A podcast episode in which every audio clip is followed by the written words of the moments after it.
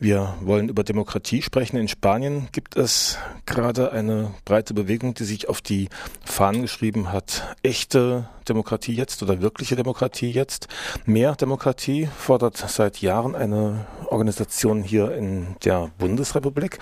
Und von Mehr Demokratie habe ich in der Leitung Alexander Slomka. Guten Morgen. Ja, schönen guten Morgen. Mehr Demokratie oder wahre Demokratie jetzt. Was vereint euch oder was passiert da in Spanien, was hier nicht passiert? Was uns eint, ist äh, der Wunsch, sich besser repräsentiert zu fühlen. Äh, das ist ja auch eine zentrale Forderung, die in Spanien gestellt wird. Neben mehr sozialer Gerechtigkeit, besseren Bedingungen für junge Leute ins Arbeitsleben einzusteigen, fühlen die sich durch die bisherigen demokratischen Instrumente, vor allen Dingen durchs Wahlrecht, nicht ausreichend repräsentiert und ähm, möchten das eben gerne ändern.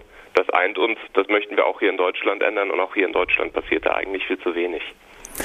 Ähm, von Mehr Demokratie wurde ja eine Änderung im Wahlrecht Bremens begrüßt. Nur hat die Wahlrechtsänderung dazu geführt, dass viele Menschen, ohne es zu wollen, ungültig gewählt haben. Das kann es ja auch nicht sein, oder? Äh, wir haben diese Wahlrechtsänderung nicht nur begrüßt, wir haben sie sogar forciert. Wir haben damals ein Volksbegehren in Bremen initiiert und sind sozusagen die Mutter, Mütter und Väter dieses Wahlrechts. Ähm, dass die Wahlbeteiligung niedrig war, mag am etwas laschen Wahlkampf in Bremen gelegen haben. Es gab kein richtiges Thema. Naja, und dass die äh, Zahl der ungültigen Stimmen äh, wirklich äh, angestiegen ist, das muss man sich nochmal ganz genau anschauen, woran es denn wirklich gelegen hat. Denn man zählt das nicht getrennt aus. Also wenn jemand sechs Stimmen statt fünf Stimmen abgibt, dann wird das genauso gezählt, als wenn jemand den Zettel komplett durchstreicht oder eine Bemerkung äh, drauf hinterlässt. Das wird dann alles ungültig gezählt. Und ähm, das kann also auch mit wachsender Frustration zusammenhängen. Können wir jetzt nicht sagen, wir haben ja keinen Zugriff auf die Unterlagen. Mehr Demokratie. Ihr forciert Änderungen im Wahlrechtssystem, ihr möchtet Mitbestimmung oder direkte Demokratie. Was macht ihr dafür? Aktuell haben wir zum Beispiel einen Aufruf äh, Wählen ohne Überhang. Wir diskutieren ja gerade in Deutschland oder eigentlich diskutieren wir viel zu wenig äh, die Änderung unseres Bundestagswahlrechts. Ähm, Sie wissen ja vielleicht, oder du weißt ja vielleicht, dass ähm, der, das Bundesverfassungsgericht unser Bundestagswahlrecht für verfassungswidrig erklärt hat und in wenigen Wochen muss der Bundestag eigentlich ein Wahlrecht vorlegen, was äh, unserer Verfassung entspricht. Die Regierung schwimmt da aber hin und her und ähm, es liegt immer noch kein Entwurf vor. Ähm, das kritisieren wir und sagen gleichzeitig, Überhangmandate braucht es in dem neuen Wahlrecht nicht, denn die sind immer ein Zeichen für ein schlecht funktionierendes Wahlrecht. Da läuft eine aktuelle Kampagne in Deutschland gegen die Überhangmandate. Das erklär uns das mal. Was heißt das mit den Überhangmandaten? Also ja, Überhangmandate entstehen immer, wenn ähm, man der Erststimme, also wenn man mehr Direktmandate erringt als Partei, als einem eigentlich über die Zweitstimme, die ja das Verhältnis der Parteien zueinander bestimmt, ähm, zustehen würden. Und dann hat man eben Überhangmandate und diese Überhangmandate müssen dann auch durch Ausgleichsmandate ausgeglichen werden, damit sich das ähm, Verhältnis der Parteien zueinander im Parlament nicht völlig verzerrt. Alles ist Ausdruck eines schlecht funktionierenden Wahlrechts. Ähm, das kostet Geld. Diese Abgeordneten, die da zusätzlich ins Parlament kommen, sorgen auch nicht für eine höhere Repräsentation, sondern sie sind eben nur wegen des Ausgleichs drinne. Wenn man unser Wahlrecht ein bisschen direkter gestalten würde, wenn man zum Beispiel sich, wie wir das kommunal ja kennen, die Damen und Herren gezielter aussuchen könnte und nicht einfach nur eine Liste wählen könnte, dann würde das aufgelöst. Aber diesen Schritt wollen die Parteien momentan eigentlich noch nicht gehen. Die möchten eben lieber die Personalauswahl ja in den eigenen Händen behalten. Und wir haben jetzt eben gerade einen Aufruf auf unserer Homepage mehrdemokratie.de, äh, den man unterschreiben kann und wo man sagen kann, Überhangmandate abschaffen und ein verfassungskonformes Wahlrecht schaffen. Wenn ich auf diese Homepage sehe, da fällt mir ein Button auf Democracy International. Also das geht dann über Deutschland auch hinaus. Ja, unser europäisches Netzwerk Democracy International, das sich eben vor allen Dingen um die europäische Bürgerinitiative kümmert, Ähm, das ist ein, ein Netzwerk äh, von vielen Demokratieorganisationen in ganz Europa und ähm, am 1.4. diesen Jahres ist ja die Europäische Bürgerinitiative in Kraft getreten. Die muss jetzt noch bis den, zum 1.4.2012 von den Mitgliedstaaten umgesetzt werden. Aber dann haben die europäischen Bürger das erste Mal die Möglichkeit, ähm, auf europäischer Ebene, also überstaatlich, mit direkter Demokratie ein ganz kleines bisschen an der europäischen Politik mitzuwirken.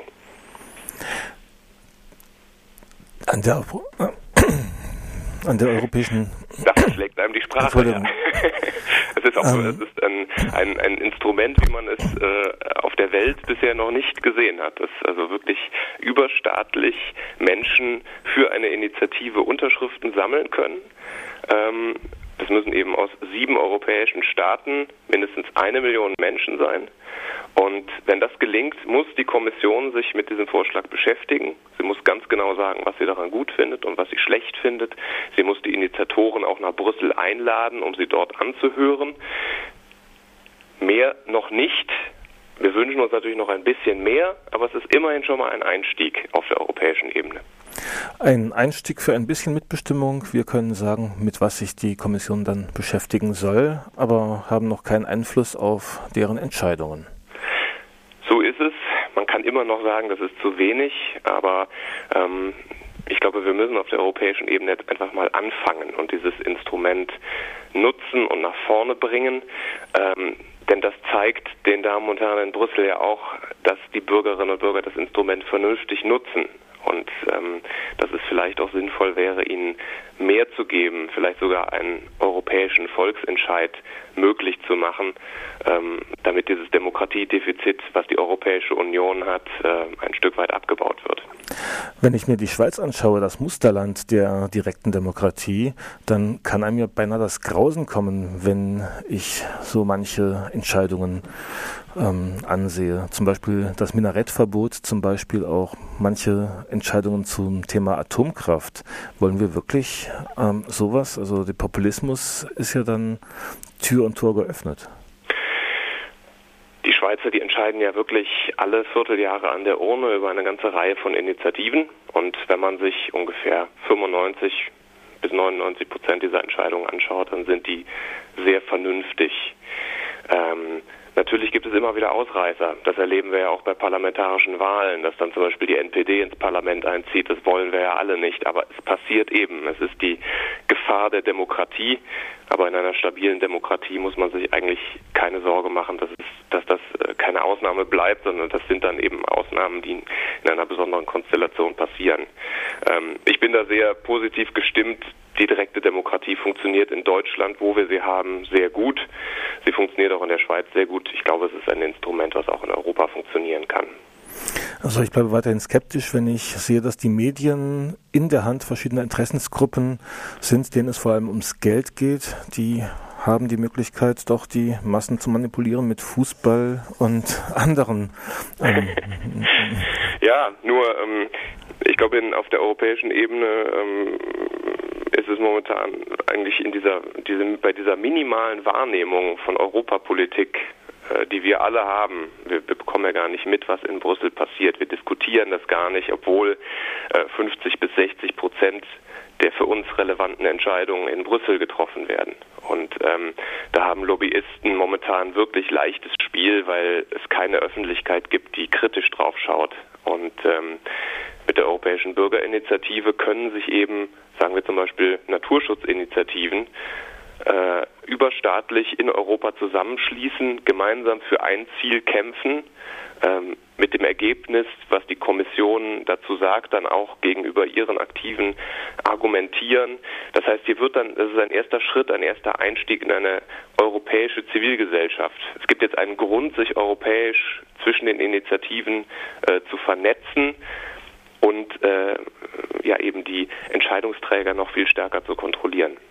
Zum Schluss jetzt nochmal einen Blick zurück nach Spanien. Dort sind in über 60 Städten die Menschen auf der Straße schon seit Tagen, campen dort. Auch in Deutschland und in anderen Ländern gibt es die ersten Camps. Ihr sammelt Unterschriften und schreibt Briefe. Was ist sinnvoller? Beides sinnvoll. Es ist sinnvoll, direkte Demokratie anzuwenden, wo es sie gibt. Es ist aber auch sinnvoll, im Rahmen äh, einer Unterschriftensammlung auf die Straße zu gehen, um viele Menschen auf den Protest aufmerksam zu machen.